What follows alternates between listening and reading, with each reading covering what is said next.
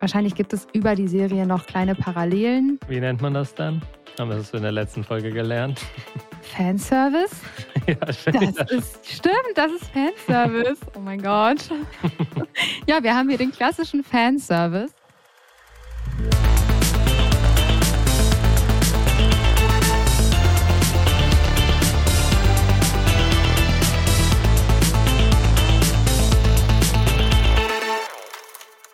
Eine neue Folge, genauer gesagt Folge 9 von Stream Up, steht an, dem Film- und Serienpodcast von hifi.de. Und normalerweise mir gegenüber, aber jetzt nur am Laptop sitzt wie immer die Ronja. Hallo. Die ist leider anders als ich heute nicht im Büro. Ja, genau.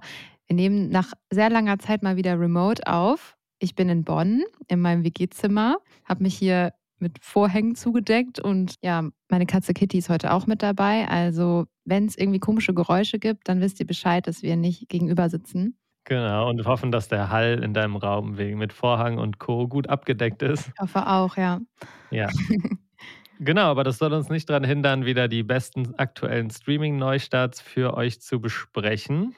Und wir starten auch einfach direkt oder also noch eine Story auf Lager? nee, ich war nur krank, deswegen bin ich übrigens zu Hause. Ach so, stimmt, ja. Für alle ZuhörerInnen, damit ihr Bescheid wisst. Aber anscheinend kein Corona. Das gibt es anscheinend auch noch. Ja.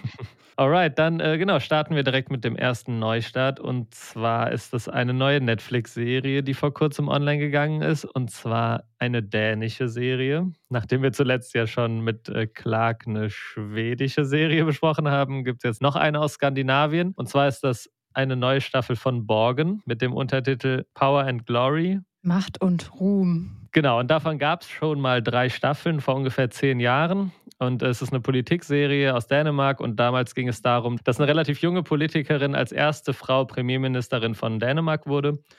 Und da ging es so ein bisschen um die Machenschaften, um die, die Intrigen im Hintergrund, um die, das Spiel mit der Presse und darum, wie sie eben das Volk und die Leute für sich begeistern kann, aber wie schwer es dann eben auch ist, an der Macht zu bleiben. Und das wird jetzt eben in der vierten Staffel zehn Jahre später fortgesetzt. Obwohl das ja, also steht ja sogar Staffel 1 bei Netflix. Nicht, dass es jetzt zu Verwirrungen kommt, weil das irgendwie eigen steht, weil es eine Fortsetzung ist nach zehn Jahren. Ja, genau. Also die Serie hieß damals Borgen gefährliche Seilschaften und jetzt eben Borgen Macht, Macht und, und, Ruhm.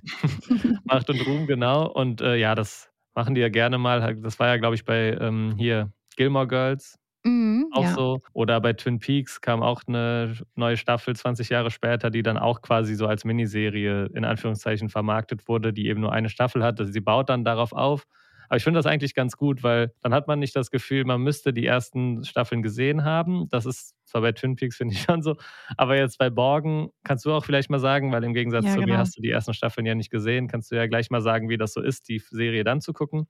Aber ja, sag doch erstmal, worum es überhaupt geht. Genau, in Borgen, in der neuen Staffel geht es eben darum, dass die Außenministerin Nyborg, die steckt halt in einer Regierungskrise. Also in Grönland äh, wurde Öl gefunden und Grönland möchte dieses nun verkaufen. Ähm, und das passt Dänemark gar nicht. Es geht eben ums Klima, um Russland, auch um die russische Invasion in die Ukraine und auch um die Unabhängigkeit Grönlands, also ob sie selber entscheiden können, eben ob sie das Öl verkaufen oder nicht und auch ein bisschen um das Leben der Inuks. Ja, und die Außenministerin gerät eben immer mehr unter Druck, da sie was verraten hat, was sie nicht hätte verraten sollen. Und es geht halt viel um diese politischen Machenschaften und die Verknüpfungen in internationalen Beziehungen unter den PolitikerInnen selbst. Und man sieht halt auch so private Ausschnitte von jeden einzelnen Personen. Also wie die Außenministerin Nyborg eben ihr privates Leben mit dem Beruf vereinen möchte, aber das halt nicht immer gelingt. Und ja, ich fand's, ähm, ich habe ja die ersten drei Staffeln nicht gesehen. Ich konnte das aber super gut gucken. Also ich bin voll schnell reingekommen. Man versteht voll schnell die Charaktere und wie die ähm, miteinander in Zusammenhang stehen.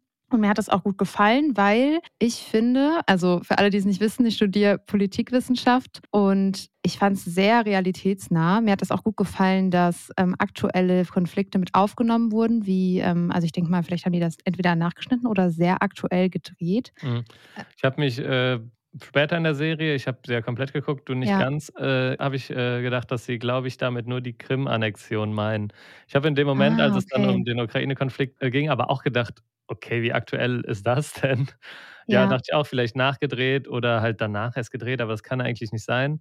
Und dann später geht's halt noch mal um die Annexion der Krim und dann dachte ich, vielleicht ist das einfach damit gemeint. Das könnte auch sein, obwohl es schon sehr krass ist, auf jeden Mhm. Fall. Aber ja, genau, also das hat mir sehr gut gefallen, dass so aktuelle Sachen, ähm, mit einfließen und man sieht quasi, was so hinter den Kulissen bei Politik passiert. Ja, ob das jetzt tatsächlich so ist, ist ja immer noch mal 'ne andere Frage. Ich bin jetzt nicht in der Politik tätig, aber es gibt halt so Situationen, wo Aussagen getätigt werden, die dann nur aufgrund, ähm, von Hintergrundereignissen getroffen werden. Und das ist total interessant, wie die so versucht, ihre Macht zu erhalten. Das hat mir sehr gut gefallen. Auf der anderen Seite fand ich das sehr die Serie generell, so der Stil und auch, dass man so die persönlichen, ähm, Geschichten bei jeder einzelnen Person noch sieht. Das hatte so für mich was voll Öffentlich-Rechtliches, so vom Mhm. Stil, so wie so ARD und ZDF-Serien aufgebaut sind. Und das hat mir nicht so gut gefallen tatsächlich. Ich bin da einfach nicht so 'n Fan von. Also, ja, ich fand's manchmal 'n bisschen ja, fast 'n bisschen langweilig, weil ich das ist schon hart, also es ist 'ne spannende Serie, aber ich glaube, wenn man sich viel mit Politik beschäftigt, dann ist es einfach 'n Abbild der aktuellen Lage und man könnte jetzt auch Nachrichten schauen und würde das Gleiche so quasi sich anschauen können. Nur dass natürlich das jetzt, ähm, mit dem Ölfund auf Grönland nicht aktuell ist. Mhm. Aber ich finde halt grade, dass also, ich bin erst mal 'n großer Fan von den ersten 3 Staffeln gewesen und auch jetzt von der 4., die ich sehr, sehr gut fand. Und ich finde, das ist eigentlich genau das Interessante, dass man eben auch diese Nuancen sieht, die man eben nicht in Nachrichten sieht.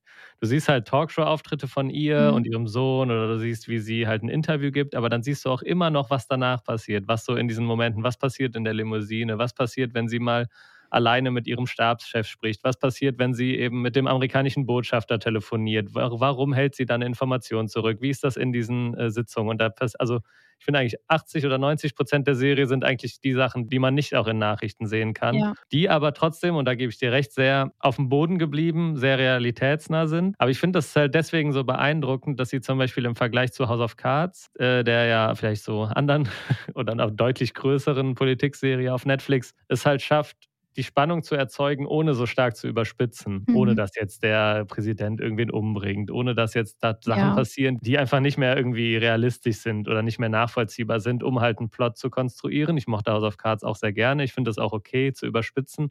Aber ich finde das schon immer sehr beeindruckend, wie sie's schafft, mit realistischen und sehr aufm Boden gebliebenen Tatsachen und Handlungssträngen trotzdem meiner Meinung nach 'nen sehr interessanten Konflikt, äh, also, zu behandeln. Und auch ja, also, grade jetzt auch dieses Thema Grönland und Dänemark, die in so 'nem sehr besonderen Mhm. Abhängigkeitsverhältnis zueinander stehen und wie dann aber auch eine Person also, da gibt sie hat 'n, ähm, Grönlandbeauftragten, den sie dann da hinschickt und wie der ins mit durch seine privaten Gefühle und oder so vielleicht dann irgendwie diese ganze Thema, äh, quasi gefährdet, wie eine Einzelperson irgendwie so 'n kompletten kompletten Kampf um 1.000.000.000 Kronen wertvolles Öl quasi beeinflussen kann, wie sie versucht, die Macht zu erhalten im Hintergrund.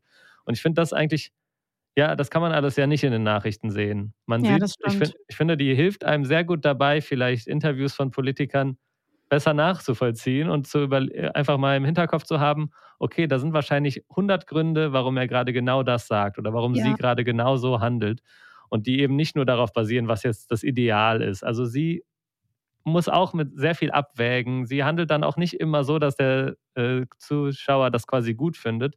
Ist 'n bisschen vielleicht anders als in den ersten 3 Staffeln, dass man sie hier übrigens sehr große großartige schauspielerische Leistung, finde ja. ich, von der Hauptdarstellerin, dass man sie hier nicht die ganze Zeit mag, dass sie nicht die ganze Zeit sympathisch ist. Das ist in den ersten 3 Staffeln 'n bisschen anders. Das finde ich aber auch 'n interessanten Bruch dann eben mit der Figur. Und ja, aber ich finde das, äh, alles sehr gut nachvollziehbar und sehr gut veranschaulicht, ja. Ich glaube, ich kam da auch einfach zu sehr aus meiner Politik-Bubble, weil für mich das halt also, klar war, dass das so läuft und auch aber natürlich als Außenstehender, wenn man sich nicht so viel damit beschäftigt oder zum Beispiel ich habe auch ähm, höre auch manchmal so privat Podcasts darüber, so jetzt nach Merkels Amtszeit, wo Leute interviewt wurden, die mit ihr viel Kontakt hatten, wie das halt abläuft. Und da wurde war mir halt früh klar, so, das läuft über persönliche Gespräche das meiste. Politik sind Mhm. halt auch persönliche Gespräche zwischen den EntscheidungsträgerInnen. Und, ähm, wenn man das aber nicht macht in seiner Freizeit oder, äh, auch in seinem Berufsleben, dann ist das, glaube ich, 'ne richtig nice Serie, weil das ja, wie du gesagt hast, halt sehr gut abbildet, dass Politik halt nicht nur ist, ich stehe irgendwo und sage meine Meinung, sondern es sind halt viele verschiedene Stränge, die auch bei so einer Entscheidungsfindung eine Rolle spielen. Und das ist man halt, wenn man das eine sagt, eben auch quasi verbündete Partner berücksichtigen muss. Und das fand ich, war sehr gut dargestellt. Mhm. Aber ich glaube, für mich persönlich, ich fand es sehr spannend, aber ich glaube, ich hätte es spannender gefunden, wenn ich davon nicht so viel Plan hätte. Ja, ich glaube so. Mhm. Okay, also ich, ja, kann ich ein bisschen, kann ich verstehen. Aber ich finde das, also ich beschäftige mich auch viel damit und ich wusste ja, so sage ich mal, irgendwie, habe ja die ersten drei Staffeln sogar auch schon gesehen, wo es ja ähnlich war.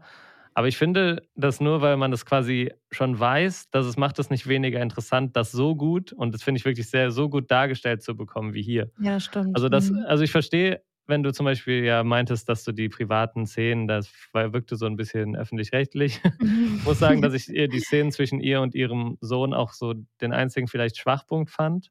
Ich fand das zwar interessant, weil ihr Sohn ist eben ein Aktivist und hat sehr, ja. sag mal, noch sehr losgelöst von politischen Abwägungen ähm, bestimmte Meinung. Und da kommt es halt zu Konflikten, die sie dann aber auch wieder für, zu ihrem Vorteil nutzt und so. Ja, ich finde das halt trotzdem sehr gut dargestellt. Also auch wenn man auch wenn man es schon weiß, würde ich sagen, dass man trotzdem dann ein sehr gutes Stück TV-Serie bekommt, die irgendwie all, auf allen Ebenen sehr gut funktioniert, die auch irgendwie die kleinen humorvollen Situationen hat, die irgendwie schöne zwischenmenschliche Momente bei mehreren Figuren hat, die irgendwie immer so ein Augenzwinkern hat, aber gleichzeitig super realistisch und super ja, spannend und gut gespielt vor allem ist und äh, ja auch so einen Einblick vor allem in das dänische Regierungskonstrukt ja. gibt, was man ja vielleicht auch die meisten ja wahrscheinlich nicht so gut kennen. Und gerade auch diese Abhängigkeit mit Grönland, wo jetzt, gibt es ja jetzt in Deutschland, gibt es ja jetzt nicht äh, irgendwie ein Land, was in der in Abhängigkeit von ja. Deutschland weit weg existiert und wo es so ein seltsames Verhältnis gibt, Bayern vielleicht, die sich vielleicht auch abgrenzen, aber wo es so eine Bewegung gibt, dass man eigentlich unabhängig sein möchte, aber es halt nicht möglich ist aus verschiedenen Gründen. Das sind, finde ich, alles schon interessante Ebenen, die man kennen kann, aber die, glaube ich, jetzt der Großteil der potenziellen äh, Zuschauer wahrscheinlich oder unserer Zuhörer jetzt nicht bis ins letzte Detail wissen. Und dann finde ich, kriegt man da einen deutlich unterhaltsameren Weg zu diesen Themen geboten, als es meistens dann in, auch vielleicht in der Dokumentation oder so ist. Ja, was ich der Serie auch noch äh, wirklich zusprechen muss, was ich cool fand, war, dass die Rolle der Inuks ähm, berücksichtigt wurde. Aber genau das fand ich auf jeden Fall ganz cool, weil das ja auch mit Grönland in Verbindung steht und ja, auch was mit der Unabhängigkeit Grönlands zu tun hat. Ja, also Empfehlung für eigentlich alle. Also wer, wer sich die Zeit nehmen will, ich glaube, die Serie ist schon nochmal etwas besser, wenn man auch die alten, alten Staffeln gesehen hat, weil man eben die vorherigen Beziehungen zwischen einigen Figuren kennt, die da zwar auch, glaube ich, nochmal sehr leicht verständlich irgendwie aufgegriffen werden und man versteht, okay, die eine Nachrichtenchefin war mal die Beraterin von der Hauptfigur. Das versteht man schon, aber es hat nochmal ein bisschen mehr Tiefe und ein bisschen mehr ähm, Aussagekraft, wenn man die ersten drei Staffeln gesehen hat. Deswegen würde ich das empfehlen, wenn man sich die Zeit nehmen will. Aber wer jetzt irgendwie Lust hat auf eine Politikserie, sage ich mal Miniserie, acht Folgen, die dann auch abgeschlossen ist, der kann sich, ja, wie du ja auch sagst, dann wahrscheinlich auch ohne das Vorwissen diese Serie angucken. Ja, und es ist auch nicht schwer verständlich, sehr einfach aufbereitet. Und man kann sich es auch auf Dänisch angucken und dann lernt man sogar ganz schnell, was Danke auf Dänisch heißt, nämlich Tak. tak, tak. Wow. Ja. Das kann man sich äh, sehr gut merken. Ja, Und stimmt. weil du alles andere schon wusstest, hast du wahrscheinlich nur das gelernt, ne? Ja, genau. Nein. Aber das, ich meine mal so, warum sagen die die ganze Zeit Tack? Heißt das ja? Aber dann habe ich gemerkt, das heißt Danke. Sehr gut, ja. Und das Ende übrigens auch gelungen. Also braucht ihr keine Angst zu haben, dass es irgendwie am Ende abflacht, sondern das finde ich bis zum Ende sehr gut und sehr pointiert. Toll. Wirft es einen Blick darauf. Ja, also erstmal eine eindeutige Empfehlung. Und bei unserem zweiten Thema kommen wir zu einer Serie, die wir vielleicht nicht, äh, nicht ganz so enthusiastisch empfehlen können. Ich muss übrigens sagen, wir haben jetzt voll viel über Serien geredet. Ich werde mich dafür einsetzen, dass wir nächstes Mal auch nochmal einen Film als Hauptthema haben. Aber erstmal äh, ja, gibt es noch eine neue Serien-Highlight für euch. Genau, es wurde ja schon ganz groß angekündigt, nämlich die neue Staffel How I Met Your Father, das Pendant zu How I Met Your Mother. Und ja, ich glaube, schon vor Monaten kam irgendwie der Titelsong raus. Das war ja ein großer Hype um die Serie. Ich habe jetzt auch letztens gesehen, dass dafür viel Werbung geschaltet wurde. Und wir hatten tatsächlich einen Screener und haben uns äh, die Serie schon relativ früh angesehen. Aber die Folge kommt ja jetzt erst raus. Also ihr könnt euch das jetzt auch schon bei Disney Plus anschauen. Und ja, Leon und ich haben natürlich noch nicht darüber gesprochen, wie wir es finden. Erstmal kurz zur Handlung. Also generell haben die neuen Personen, es sind wieder fünf oder sechs DarstellerInnen. Die haben aber grundsätzlich jetzt erstmal nichts mit der Rolle der Mutter in How I Met Your Mother zu tun, sondern stehen eigenständig, aber leben halt eben auch in New York und eine, diesmal eine Frau ist die Hauptdarstellerin, nicht jetzt wie ähm, How I Met Your Mother, das Ted Mosby war ja der Hauptdarsteller. Und jetzt ist es halt eine Frau, die nach der großen Liebe sucht. Und ja, es gibt Parallelen zu How I Met Your Mother, zum Beispiel, dass sie in das Apartment von Lily und Marshall ziehen. Aber sonst gibt es kaum, wahrscheinlich gibt es über die Serie noch kleine Parallelen. Wie nennt man das dann? Haben wir das in der letzten Folge gelernt? Fanservice? Ja, das ist, stimmt, das ist Fanservice. Oh mein Gott. ja, wir haben hier den klassischen Fanservice. Das war auch, falls ich das geguckt habe, total toll. Ich schaue auch gerade übrigens nebenbei noch mit meinem Freund How I Met Your Mother, weil er das nicht kennt. Ähm, deshalb habe ich den direkten Vergleich. Und die Hauptdarstellerin ist Hilary Duff. Ja, ich kann jetzt auch mal kurz dazu sagen, wie ich die Serie empfunden habe. Oder möchtest du starten, Leon? Ja, ich kann, äh, ich bin ja äh, bekannt dafür, immer fast alles gesehen zu haben von den Sachen, die wir hier besprechen. Das ist jetzt mal eine kleine Ausnahme. Ich habe äh, nur den Anfang von dieser Serie geguckt. Und das spricht für sich. Ja, und ich gucke mir auf jeden Fall vieles länger an, aber da war doch relativ früh für mich klar, dass ich mir das, diese Serie nicht angucken werde. Ähm, ja. Also du wir kannst gleich ja, auf jeden Fall, ja? Wir können erst mit den positiven Sachen starten und dann dann musst du aber anfangen. Ja, ich fange gerne an. Ich habe auch nur ein paar Punkte, die ich wirklich positiv bewerten muss. Zum einen ist ja Hilary Duff die Hauptdarstellerin, ähm, die wir noch aus Lizzie McGuire kennen, wer es noch kennt. Und was mir sehr gut gefallen hat, sie hat ein anderes Körperbild als ähm, die Darstellerin in der in How I Met Your Mother. Also sie ist kurviger. Das hat mir sehr gut gefallen. Und es gibt mehr Diversität, also es gibt auch ja BPOC-Charaktere und es ist eben diverser als How I Met Your Mother, wo es eigentlich nur Ranjit gibt, der Taxi fährt. Also das ist schon mal viel, viel besser gemacht. Aber ich denke mir so, wäre das 2022 nicht äh, gegeben, dann wäre die Serie ja auch nicht angemessen. Es gibt auch einen LGBTQ-Charakter und ja, hier ist eben der Fokus auf der weiblichen Person, was mir auch gut gefallen hat. Und jetzt können wir dazu kommen, wie Leon okay.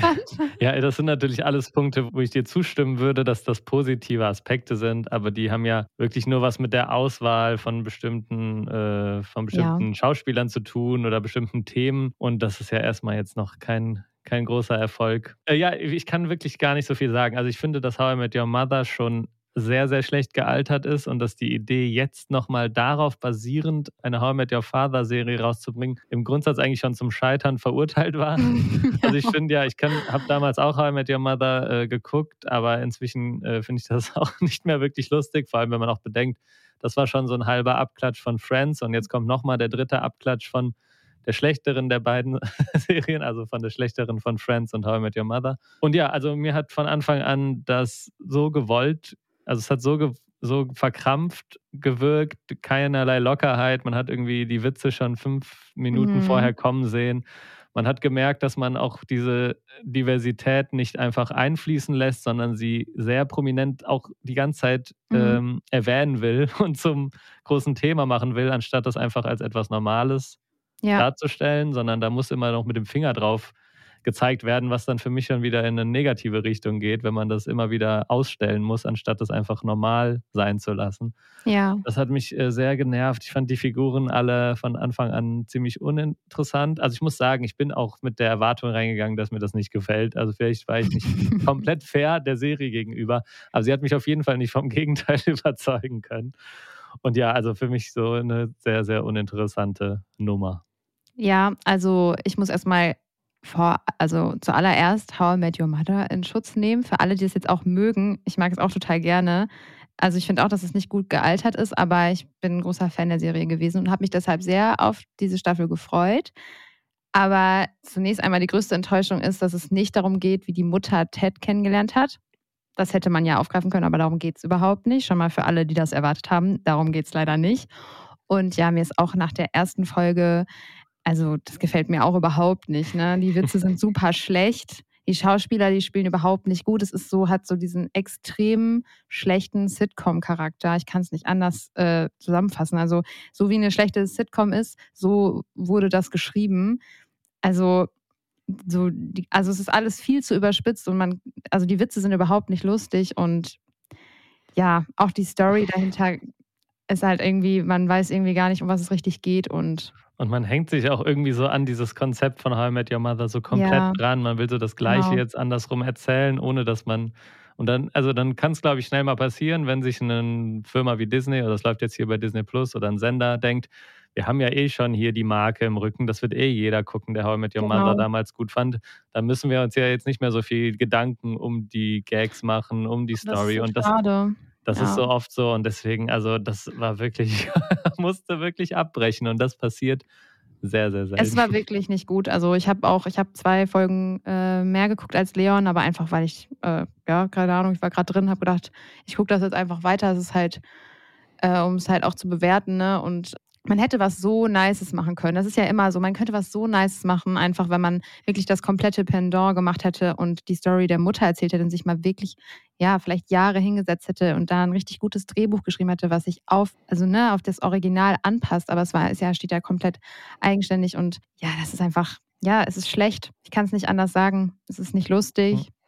Das ist auch das und, erste Mal, dass wir wirklich beide so zu irgendwas ja. sagen, dass wir es so richtig schlecht fanden. Ich finde es auch richtig schlecht, ich, ja. Ich, ich, erwarte, also ich glaube auch, das wird, das wird jetzt ein kurzer Cash Grab, ein, zwei Staffeln und dann wird das auch eingestampft, weil ich kann mir Auf nicht vorstellen, Fall. dass das erfolgreich ist. Und ich glaube auch nicht, dass die Fanbase von How I Met Your mhm. Mother noch so riesig ist. Also ich finde, wenn man mal vergleicht, was es für ein News-Thema ist, wenn Friends die ja. Streaming-Plattform wechselt und im Vergleich dazu was mit How I Met Your Mother passiert, sondern ist der Hype doch schon lange vorbei. Ja, kam auch zu grade, spät, ne? Auch gerade wegen dem schlechten Ende war ja How I Met Your Mother ja. eh nicht so, ähm, nicht mehr so positiv gesehen und ich habe das, also es hat die, fast jeder auch irgendwie schon vergessen und deswegen kommt es jetzt zu spät, um, glaube ich, wirtschaftlich erfolgreich zu sein. Und wenn es dann noch nicht mal gut ist, dann wird es halt auf jeden Fall nicht funktionieren. Also meine Empfehlung ist, dass ihr euch das auf jeden Fall sparen könnt. Ja, auf jeden Fall. Schon der Start ist extrem schlecht. Das finde ich auch immer sehr überraschend, wenn eine Serie schon so schlecht startet, dass man schon keinen Bock mehr hat, nur die ersten nach, erst, nach den ersten drei Minuten nicht weiter zu gucken. Weil die Mutter da einfach vor so einem Screen sitzt und man die und die, das Kind im Off nur hört, weil das ist ja die Zukunft und da wird ja nur noch gezoomt. Ja. Super da fand, ich, da fand ich aber genau so war solche Jokes. Ich finde auch, die Sitcom-Zeit ist auch irgendwie ein bisschen vorbei. Ja, voll. Also das ist irgendwie auch die Zeit, können wir, glaube ich, können wir, glaube ich, einen Haken dran machen. Ja, und äh, ja, die Mutter. Ist der Haken dran. ja, wir, haben, wir, wir, setzen jetzt den Haken, das war's. das mit Sitcoms. Und ich fand das auch, dass die so voll viel Raum bekommen hat, so diese mhm. Zukunft. Und das war auch richtig unlustig jedes Mal. Ja, die, die Schauspielerin, ich weiß gar nicht, wie die heißt gerade, aber ist auf jeden Fall die von Sex in the City, die sexsüchtig ist. Und es passt auch einfach nicht in diese Rolle. Und naja, das macht schon, die ersten paar Minuten machen schon keinen Spaß und so geht es dann auch leider weiter. Aber wer Hilary Duff mag und gerne sie sehen möchte in der neuen Rolle, dann. Und wer gerne schlechte Sitcoms guckt, der kann sich das ansehen. An den anderen Bang Theory. Okay, jetzt muss ich mir noch ein paar ja. Feinde machen. Dann kann, kann, man sich auch das angucken. Deswegen nicht ja. gucken, wenn ihr das mochtet, How I Met Your Mother. Ihr macht es euch damit nur kaputt. Ja, also hier mal ausnahmsweise keine, kein Streaming-Tipp, sondern mal ein äh, Tipp, wie ihr Lebenszeit sparen könnt. Oh mein Gott, das ist so, das war so eine harte Kritik. Naja, so ist es naja, manchmal. Also muss es auch mal sein. Man muss ja nicht immer loben. Du hast ja die paar positiven Sachen am Anfang auch vorgestellt, wobei ich finde, dass nichts davon dafür, ja. also nicht dafür, davon dafür spricht, dass man die Serie sich wirklich angucken soll, sondern nee, dass sie halt ein paar gute Schritte in eine Richtung gemacht hat. Aber naja, genau, das war ja. äh, How I Met Your Father. Und das waren unsere beiden Top-Themen. Nächstes Mal hoffentlich wieder mit einem Film. Ja, bestimmt. Dann müssen uns die Streamingdienste ein bisschen was liefern. So ist es. Ja, es gab aber einen Film und zwar Hustle, aber der kommt gleich bei den schnellen Streaming-Tipps. Und äh, ja, da sind wir jetzt auch angekommen, ne? Genau, und das ist einmal der schon eben angesprochene Hustle. Ein neuer Film mit Adam Sandler, ein neuer Netflix-Film, der aber keine Komödie ist. Und ähm, ja, in dem beweist auch Adam Sandler mal wieder, dass er in ernsten Rollen viel besser funktioniert als in Comedies. Und es geht in dem Film um die NBA, also die Basketballliga in den USA. Und er spielt einen Basketball-Scout, der in Spanien so ein sehr junges Juwel findet. Also einen sehr guten Spieler auf den Straßen, der, also ein Streetballer. Und der will diesen dann in die NBA bringen. Und das ist ein, ja, ein sehr klassischer Sportfilm, aber gleichzeitig auch sehr hochwertig, der vor allem, glaube ich, Fans von Basketball und der NBA sehr viel Spaß macht. Also die Spielszenen sind sehr gut und ja, wie der ganze Betrieb gezeigt wird, ist sehr, sehr toll. Und auch die Beziehung zwischen Adam Sandler und eben dem Spieler wird sehr emotional und sehr gut gezeichnet. Also ist von mir eine sehr große Empfehlung und einer der seltenen, sehr guten Netflix-Filme.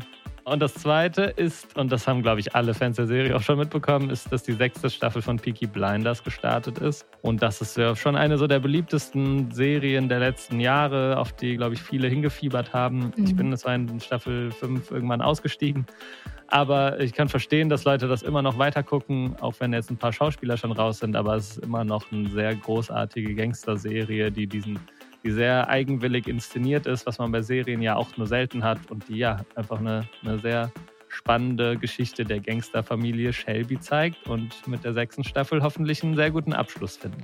Ja, mein Mitbewohner ist der größte Fan dieser Serie, der Partysüchtige. Aber der hört den Podcast nicht, deswegen wird er niemals hören, dass ich das gerade gesagt habe. Ja, selbst ja. schuld, ne? Ja, aber der hat mir das schon ganz oft empfohlen, also steht auch auf meiner Watchlist. sehr gut. Genau, und das war es schon bei Netflix. Da kam nicht super viel, aber morgen natürlich auch noch. Und jetzt kommen wir zu den Streaming-Tipps bei Prime. Ja, bei Prime startet unter anderem Lethal Weapon, zwei stahlharte Profis. Der Film kam 1987 in die Kinos und jetzt sind alle vier Teile bei Amazon Prime verfügbar. Danny Glover spielt einen alternden Polizisten und Familienvater, der eben ungern während seiner Einsätze ein Risiko eingehen möchte und sein absoluter Gegensatz ist sein neuer Partner, gespielt von Mel Gibson. Er gefährdet sein Leben immer wieder in den Einsätzen und diese Kombination führt eben zu spannenden Einsätzen und unterhaltsamen Szenen. Yes, und äh, es kennt wahrscheinlich jeder diesen Spruch, ich bin zu alt für den Scheiß. Da kommt er her. Oh, da kommt er her. Wow. ja, da werdet ihr was lernen, wenn ihr diesen Film schaut. Bei Prime ist auch der Film Never, Rarely, Sometimes, Always gestartet. Die 17-jährige Autumn, ja, das englische Wort für Herbst, ist ungewollt schwanger geworden. Ihre Eltern wollen ihr nicht helfen und auch im Gesundheitszentrum findet sie gar keine Informationen über Abtreibungen. Dann erfährt sie auch noch, dass Minderjährige in ihrem Bundesstaat eben ohne die Zustimmung der Eltern nicht abtreiben können. Also muss sie sich eine Alternative überlegen und einen anderen Weg finden, eine Abtreibung durchzuführen. Und der Film ist vielleicht gerade derzeit vor allem interessant, da ja das Recht auf Abtreibung nun vom Supreme Court ähm, in den USA abgeschafft werden soll. Und ja, ist auf jeden Fall eine, ein spannender Film über das Thema. Der Pokémon-Film Meisterdetektiv Pikachu ist nun auch bei Amazon Prime.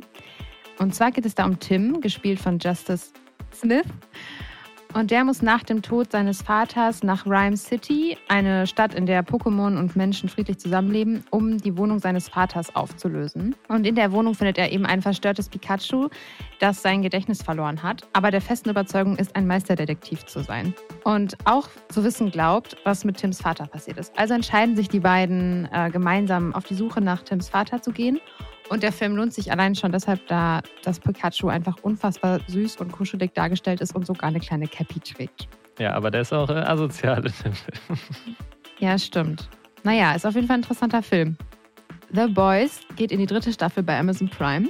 Und in der Serie werden Superhelden als Berühmtheiten und Stars gefeiert. Dahinter steckt allerdings ein riesiger Konzern, der die Superhelden vermarktet und inszeniert. Und durch ihre Berühmtheit und ihren Promi-Status sind eben viele dieser Superhelden korrupt geworden und missbrauchen ihre Supermächte. Und wie das ausgeht, erfahrt ihr in den Staffeln 1 bis 3 von The Boys, die jetzt bei Amazon Prime verfügbar sind.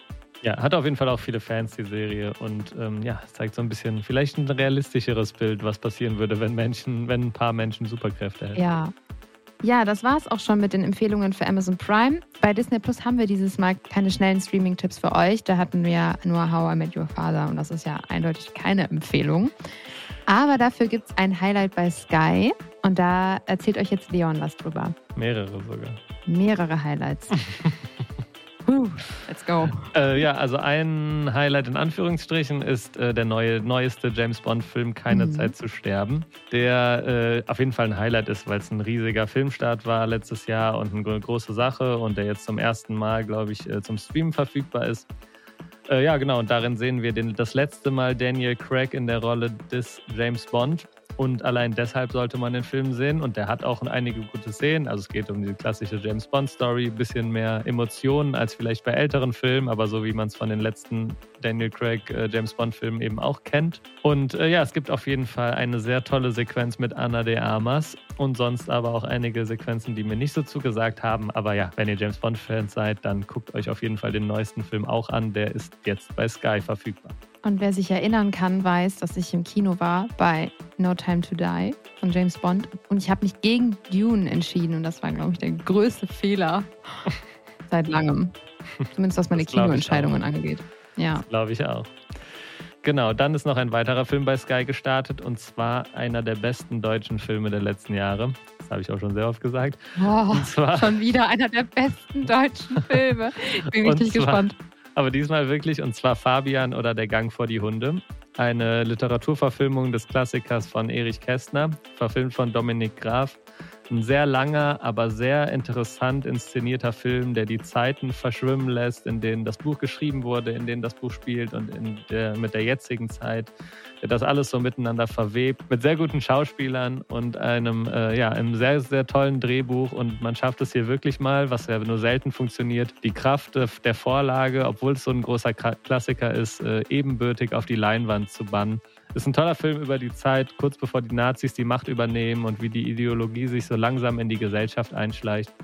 Ja, und wer halt, wer Lust auf intelligente Filme hat, die zwar ein bisschen Sitzfleisch beanspruchen, aber sehr, sehr hochwertig sind, dann sollte man sich Fabian oder Der Gang vor die Hunde auf jeden Fall angucken. Und äh, last but not least, oh Gott, Lehrerspruch. Ähm, das Beste kommt zum Schluss. ja kommen tatsächlich noch zwei hervorragende Filme äh, in den Mediatheken. Die könnt ihr also alle kostenlos euch anschauen. Und zwar in der Arte-Mediathek. Und zwar die Dokumentation Flea, die ich mir vor kurzem angeguckt habe. Und ich wollte eigentlich nur mal reinschauen für den Podcast, um was dazu sagen zu können. Und bin dann aber hängen geblieben und habe sie mir komplett angesehen. Und zwar geht es dabei um die Geschichte eines ähm, afghanischen Geflüchteten, der in Dänemark jetzt lebt und der erzählt in dieser Dokumentation einem Freund seine Geschichte. Also er ist jetzt schon über, also er ist jetzt schon älter, er ist als Kind nach Dänemark gekommen und bereits äh, und jetzt bereits fast 50.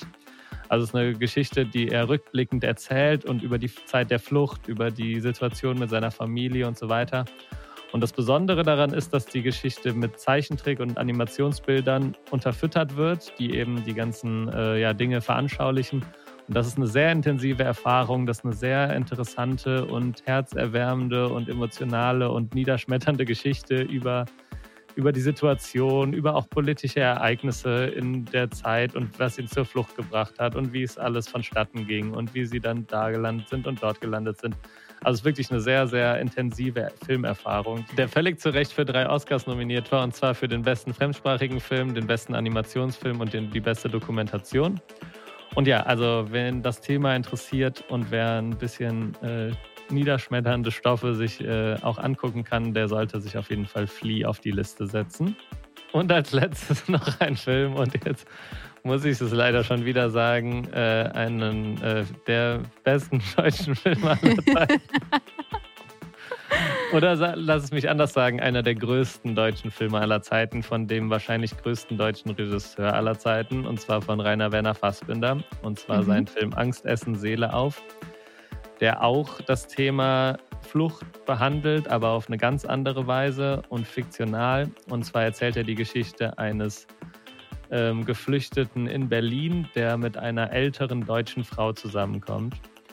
Und äh, ja, der Film handelt dann davon, wie ihre Umgebung darauf reagiert, wie die Leute über sie sprechen, wie auch die Kulturen aufeinanderkrachen, wie niemand glaubt, dass, es, dass sie sich wirklich lieben, sondern dass es eben nur eine Zweckbeziehung in Anführungsstrichen ist. Und äh, der spielt eben auch noch in einer anderen Zeit. Also der Film ist von 1974. Also äh, genau, da wurde natürlich auch noch ganz anders mit dem Thema umgegangen. Und ja, es ist wirklich einer, ein sehr, sehr beeindruckender Film, der eine Liebesgeschichte, ein Drama ist, ein, äh, die Zeit von damals beleuchtet und eben eine geflüchteten Geschichte erzählt, aber auf eine Weise, wie man es selten gesehen hat. Und ja, von dem äh, großen Rainer Werner Fassbinder, der einige der ja, größten deutschen Filme aller Zeiten gemacht hat. ja, da hatten wir jetzt am Ende einen richtigen Flucht, also geflüchteten Themenkomplex, aber ja, auch wenn das ein schweres Thema ist, es kann auch mal ganz informativ sein und interessant, sich das äh, anzusehen. Und außerdem ja, sollte man sich darüber auch informieren, weil es eine aktuelle Thematik ist, die uns alle betrifft und wichtig ist. Yes. Ja. Und ähm, auch wenn das jetzt zum Ende ein bisschen ein schweres Thema war, werden wir jetzt die Folge zum Abschluss bringen. Ja, Leon, hast du noch ein paar Schlussworte für uns? Äh, ja, hast, du hast ja keine Geschichte diesmal, hast du gesagt. Ich ja. habe äh, auch leider keine Geschichte mitgebracht. Aber ich denke, ihr habt auch so genug Geschichten gerade gehört zu ja. verschiedene Filme, die ihr euch angucken könnt. Ich hoffe, es ist für jeden was dabei gewesen. Und ansonsten könnt ihr uns wie immer bei Instagram folgen, hifi.de, bald vielleicht auch mit eigenem Kanal. Ähm, ja. Und äh, ja, ansonsten gibt es auf hifi.de auch noch viel mehr Tipps, beste Filme bei den verschiedenen äh, Streamingdiensten und so weiter. Könnt ihr auf jeden Fall auch noch mal vorbeischauen. Und äh, ja. Ja, schreibt uns eine Mail an streamup.hifi.de und dabei wie das deutsche Film ab, alles zusammen und nicht wie Don't Look Up. Und nächstes Mal habe ich bestimmt auch wieder eine Geschichte dabei. Bestimmt. Ja. Und ja, alles klar, dann äh, sagen wir bis in zwei Wochen, wenn es äh, genau. weitergeht mit Stream Up. Und dann bis bald. Macht's gut und habt eine wunderschöne Woche. Ciao. Tschüss. Und wer stoppt jetzt die Aufnahme? Du musst das stoppen, ne? Aber dann können wir nicht mehr weiter quatschen. Ist dann vorbei? Ich glaube schon, oder? Weiß nee, ich, ich nicht. nicht. Mach mal Stopp, ne? Ja.